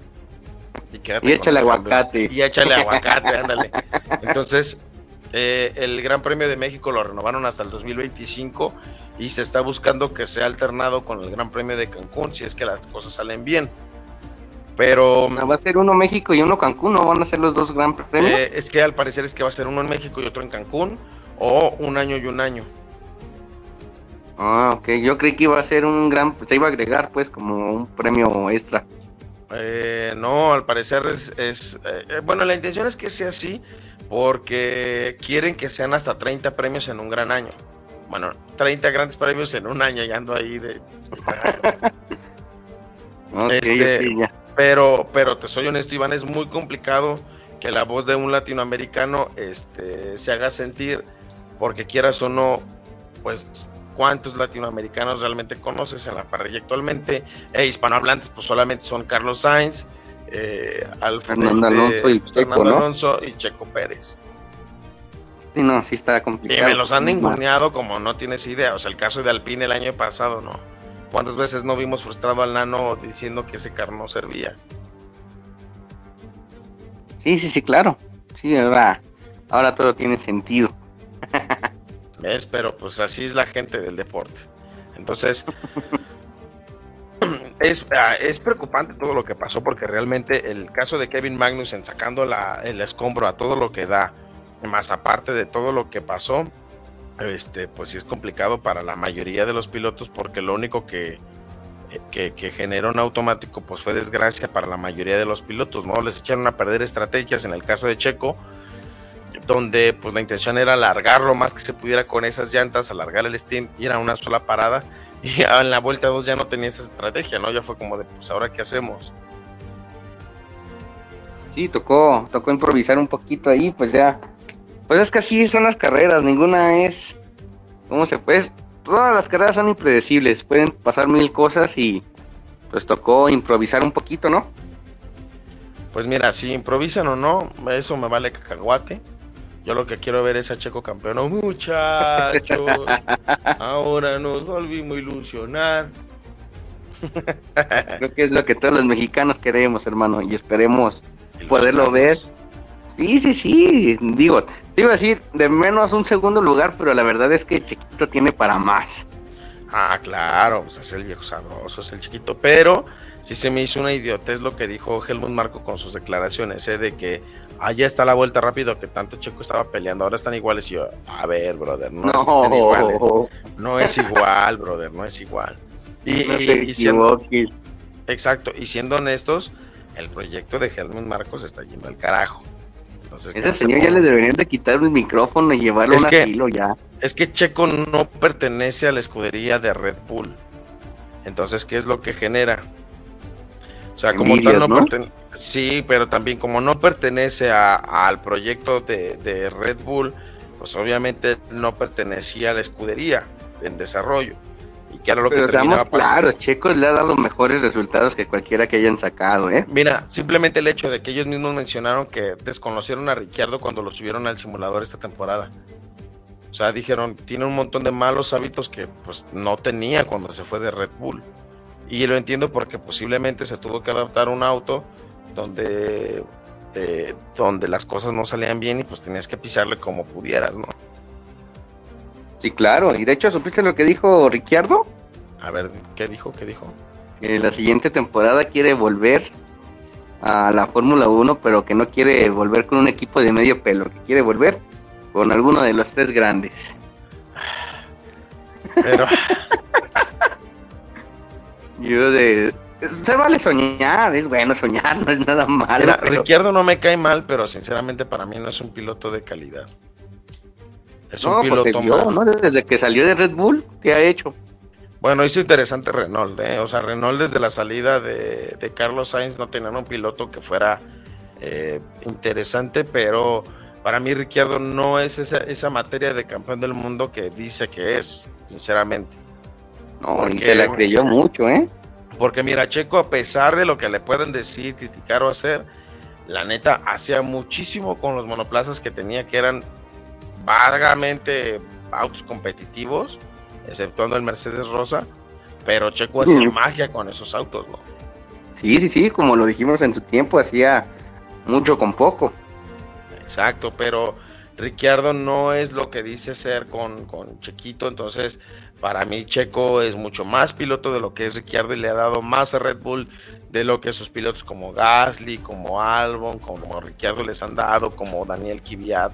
O sea, no, no tal vez no es no es el piloto de la generación que, que es Max Verstappen, Charles Leclerc, George Russell, pero no quiere decir que no pertenezca a una generación perdida de campeones del mundo. Y digo generación perdida porque esa misma generación es de un Nico Hulkenberg, de Valtteri Bottas, de Checo Pérez. O sea, esa generación se perdió porque fueron opacados por grandes campeones del mundo como lo fue Lewis Hamilton, Sebastián Vettel, Nico Rosberg. Este, entonces, pues esos pilotos se fueron perdiendo en el antro, en el, en el antro, dime, en el, en el, entre- bueno, también en el antro se perdieron. También, también se También ahí. En Mónaco. Ese, ahí se perdieron, ¿no? Pero se perdieron en el, en el entre de entre cada generación, pero no quiere decir que no sean pilotos buenos. O sea, por ejemplo, Kevin Magnussen está quedando por detrás de lo que está haciendo Nico Hulkenberg. E inclusive Red Bull no se decidía si contratar a Checo o a Nico Hulkenberg antes de que llegara. ¿A poco? Sí, estaban entre ellos dos porque pues necesitaban un piloto competitivo y dice Nico Hulkenberg que cuando vio que Checo ganó ese gran premio en, en- en- en Singapur, lo primero que dijo, y ya valió madre. Me lo ganó. Sí, pues es que realmente Checo estaba ahí y realmente Christian Horner fue el que trajo a Checo. Sí, claro, sí, sí, y fue un acierto muy grande. ¿eh? Más allá de que sea mexicano o de que seamos fanáticos a Checo, la verdad es que Checo ha respondido con muchísimas creces a lo esperado por el equipo, ¿eh? Obvio, no, pero- no, sí, sí. Pero, pero se le olvida a Helmut Marco eso. A Helmut Marco piensa que Checo, porque por ejemplo, el, el monoplaza tuvo fallas y lo primero que dijo es que Checo tuvo la culpa. ¿Culpa de qué, brother? Exacto. Agarra la onda, brother. ¿De dónde me estás diciendo que Checo tuvo la culpa? No seas ridículo. O sea, el monoplaza no está funcionando porque era obvio. Tú dijeras, bueno, cometí un error, está bien. Pero durante toda la práctica 3 fue horrible. Todo el mundo lo vio. Y mi compa parece que andaba eh, fallo de la vista.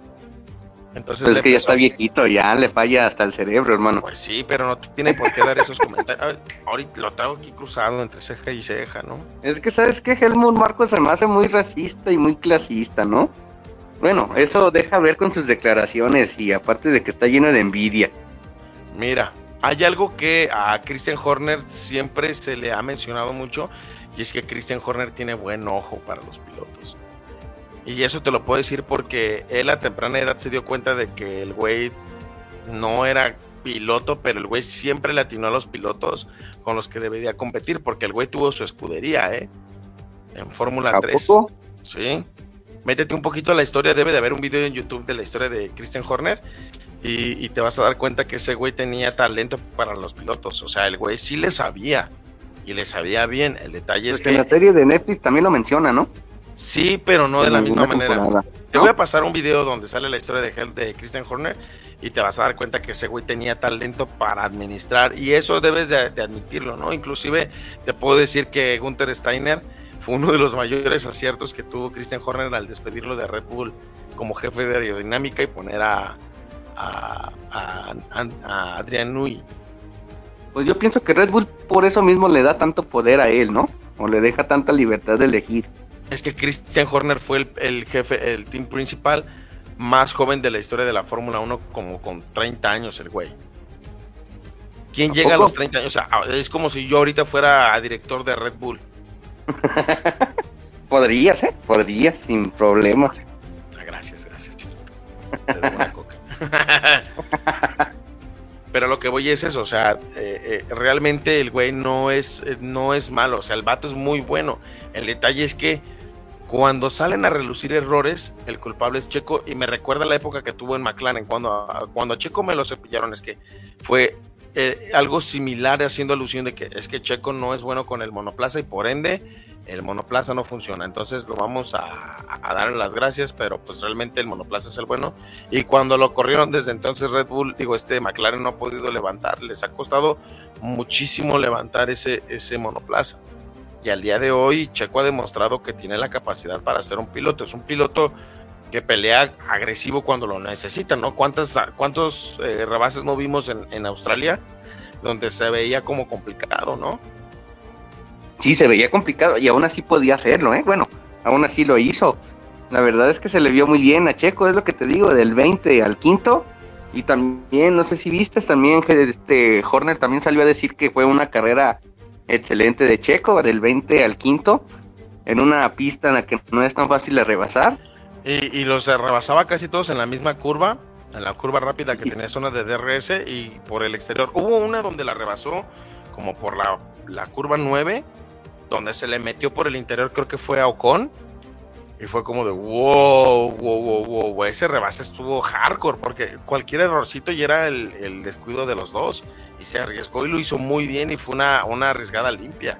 O sea, Checo es muy bueno adelantando y se lleva el piloto del día. Y como le dijo a Pajarote, ¿y esos cuántos puntos nos dan, no? No, pues ninguno. Ahí están, no, no a chingar. Casi, casi le dijo así.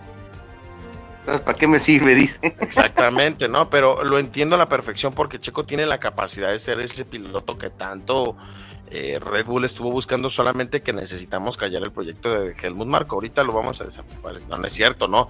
Aquí no fomentamos la violencia, no, no, no. No nos baneen, no nos cancelen.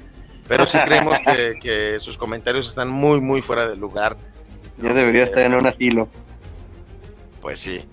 Este, pues, ¿qué te gustó del Gran Premio de Australia? Porque pues hay mucho y al parecer, este, pues vamos a tener un parón de casi cuatro semanas y van hasta finales de abril vamos a tener otra vez premios porque se canceló el Gran Premio de China y este y no vamos a tener carreras como en tres semanas. ¿Qué me gustó? Me gustó mucho la remontada de Checo. Y también las carreras estuvo buena entre Hamilton y Verstappen, ¿eh? Si te fijas, al principio Hamilton le arrancó el primer lugar. Estuvo también bueno. Pues no solamente este Hamilton le arrebató también George Russell, ¿no? O sea, se le puso conflictivo ahí a Max Verstappen, que, que también hay que mencionar. Mucha gente dice, no, es que es el regreso de los Mercedes, no.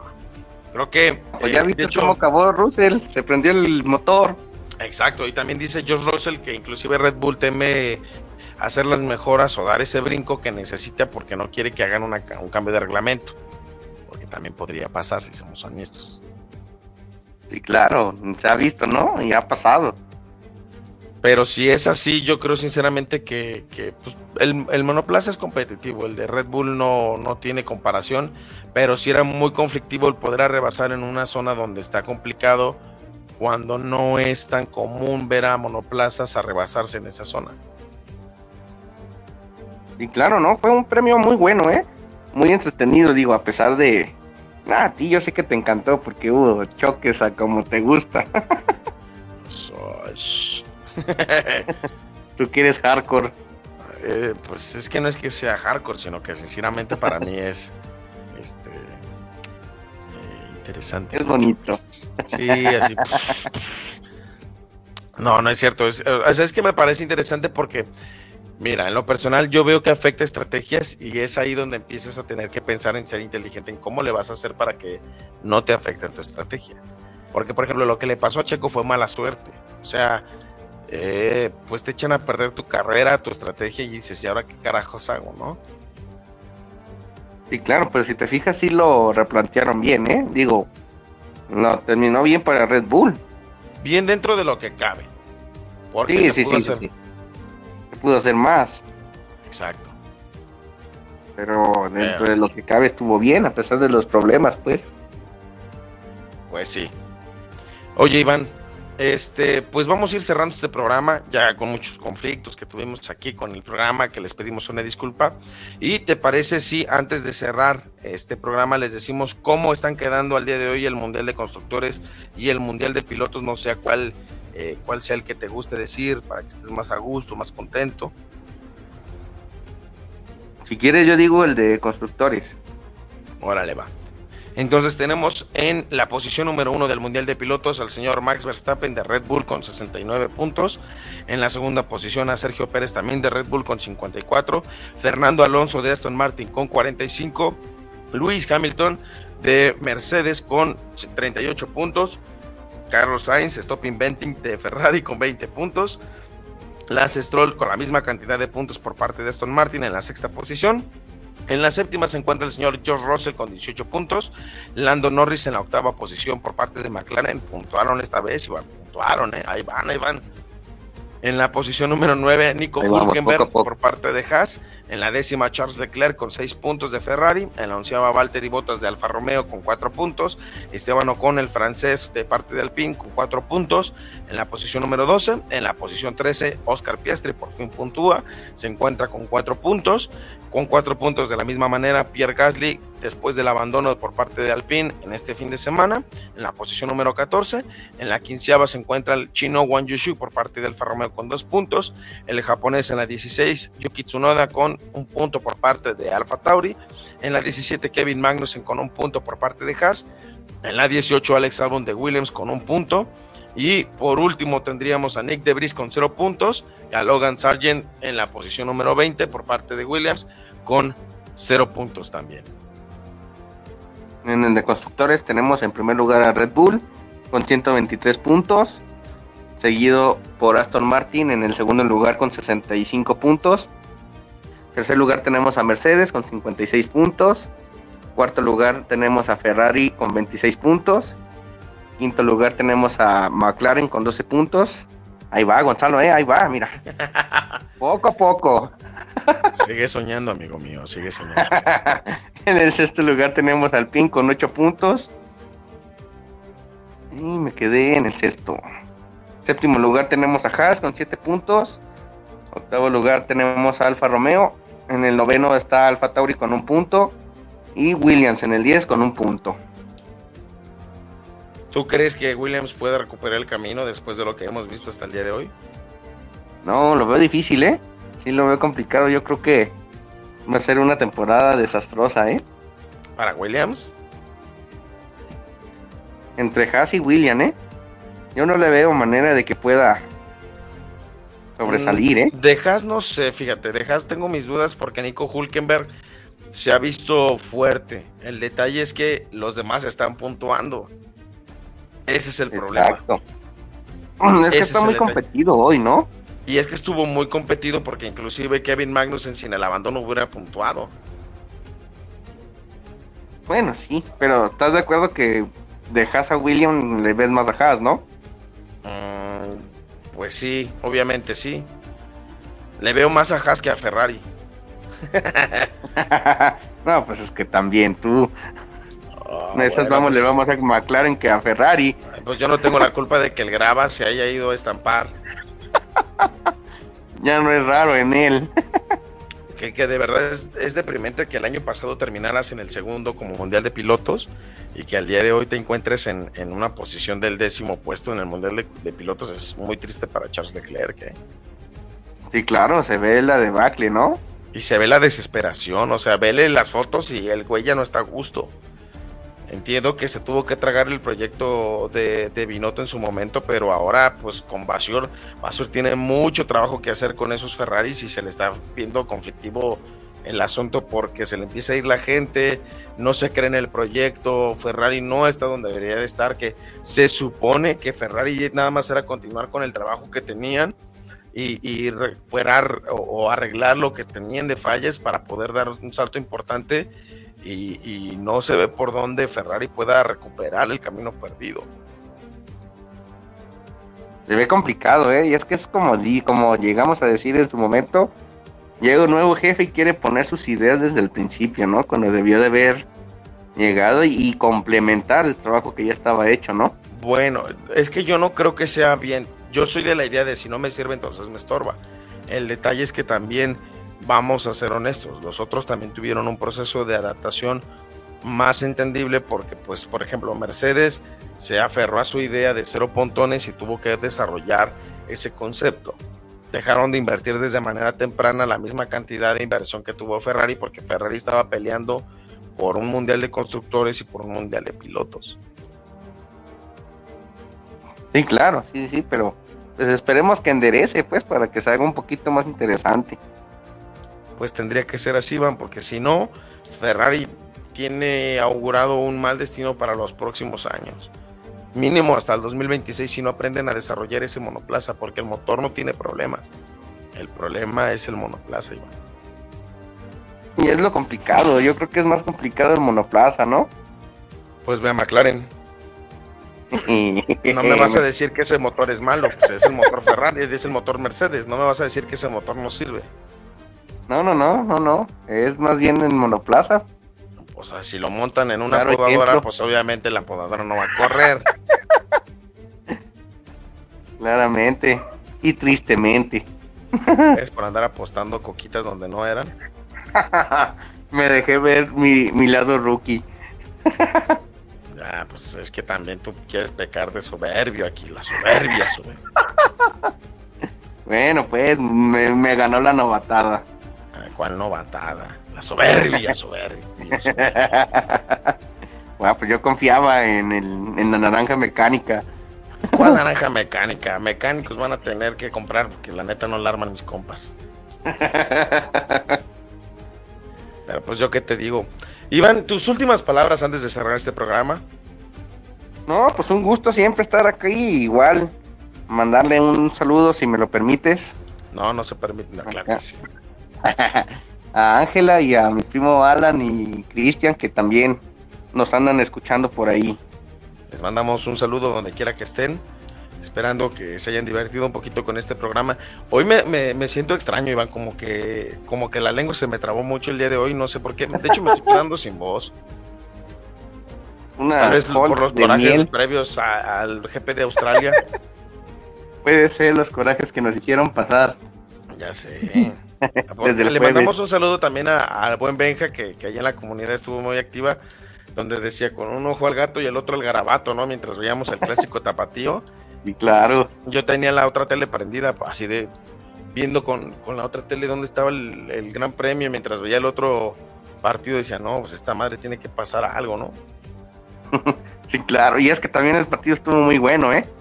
O sea, bueno, porque eran los dos, estaban malísimos los dos güeyes, si fueran o sea, ¿cómo lo puedo explicar? Eran tan malos los dos que eran que fue un partido bueno, en general. Pues a mí sí se me hizo bueno, ¿eh? Realmente no. No, mi Iván, tú no, tú no eres objetivo aquí el asunto. Oh, pues. Está bien, te la paso, te la paso. Pero pues bueno. Pues muchas gracias a la gente que nos estuvo escuchando el día de hoy. Los invitamos a que nos escuchen. Eh, yo creo que la siguiente semana va a ser un programa diferente porque no tenemos grandes premios. No sé si lo vayamos a hacer eh, porque pues también no tenemos mucho de qué hablar. Tal vez hagamos una versión resumida o corta o hablemos de algún tema en particular. Ya lo platicaremos aquí con el staff. Pero eh, muchas gracias por habernos escuchado. Estén atentos de nuestras redes para que puedan ver cuándo vamos a subir el programa, para que de igual manera puedan escuchar la repetición en Spotify.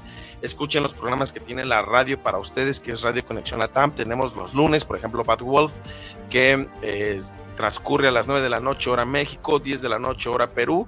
Por ejemplo, el día de ayer hablamos de la decadencia de las películas de superhéroes y se puso bueno. Tuvimos un invitado de, de lujo que fue Rolo de Malditos Geeks y pues se puso buena la plática, ahí criticamos, alegamos, discutimos, peleamos, algo similar aquí, pero eh, de una manera no tan sana como lo hacemos de esta manera. Entonces, escúchenlo, ya se encuentra en Spotify para que escuchen este y otros programas. Iván, muchas gracias por habernos acompañado. Les recordamos que nos sigan en nuestras redes sociales como somos Fórmula 1 o somos F1 en Facebook y en Instagram. Denos un like, denle seguir y compartan las publicaciones. Únase al grupo que tenemos en WhatsApp que es eh, Somos Fórmula 1 Comunidad. Allí en la página en Facebook está anclado para que sin mayor problemas puedan unirse a la conversación y sigan platicando con nosotros de lo que más nos gusta que es el deporte motor por excelencia. Muchísimas gracias. Nos vemos la próxima semana a la misma hora y en el mismo canal, recordándoles que no, eh, más bien, recordándoles que ustedes junto con nosotros somos Fórmula 1.